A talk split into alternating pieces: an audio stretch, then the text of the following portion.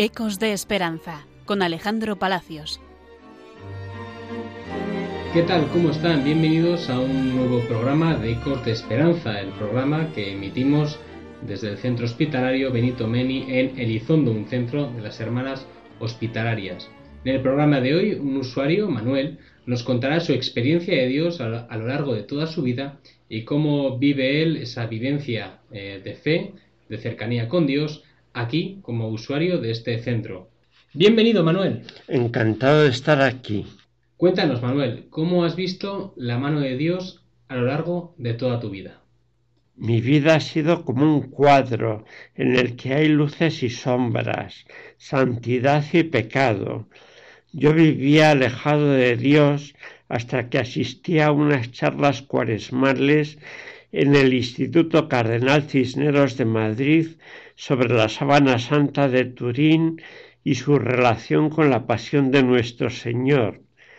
Me resultaba difícil salir de la vida de pecado que llevaba hasta entonces, especialmente en mi adolescencia.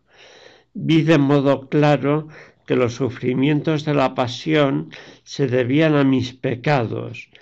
Cuando entendí que podía pedir perdón en la confesión y aplicarme los merecimientos de Cristo en la Santa Misa, comencé a frecuentar estos sacramentos y a hacer oración con libros de espiritualidad. Desde mi juventud he llevado una vida cristiana intensa, pero no sólo basada en unas prácticas o normas, sino principalmente tratando de agradar a Dios con la caridad.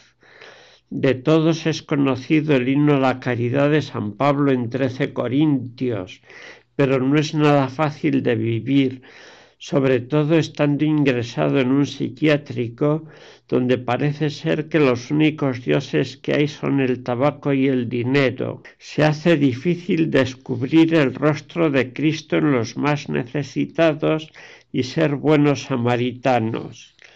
A mí la vida espiritual me ha ayudado mucho en mi enfermedad, pues veo en ella una caricia de Dios y un medio de santificación pero no puedo ocultar que todos son problemas a la hora de rezar el rosario, hacer oración, ir a misa y demás devociones que son pocas pero constantes.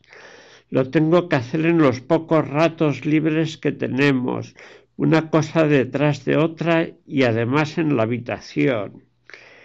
Y en cuanto al apostolado que puedo hacer lo que sí hago es apoyar las actividades organizadas por el Departamento de Pastoral, teniendo en cuenta también que tratándose de enfermos mentales, todo eso, como puede ser la asistencia a la misa dominical, les parezca un rollo y no encuentren motivaciones para ello.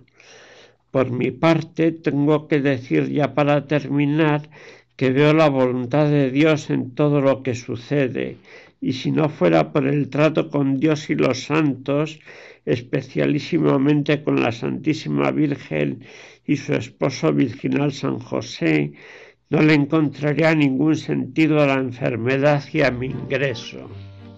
Pues muchas gracias Manuel por, por contarnos bueno, pues esta, esta parte de tu vida, estas vivencias, esta experiencia en el programa y vamos a despedirnos dando un saludo fuerte a todos los oyentes de Radio María. Muchas gracias Alejandro. Ecos de Esperanza con Alejandro Palacios.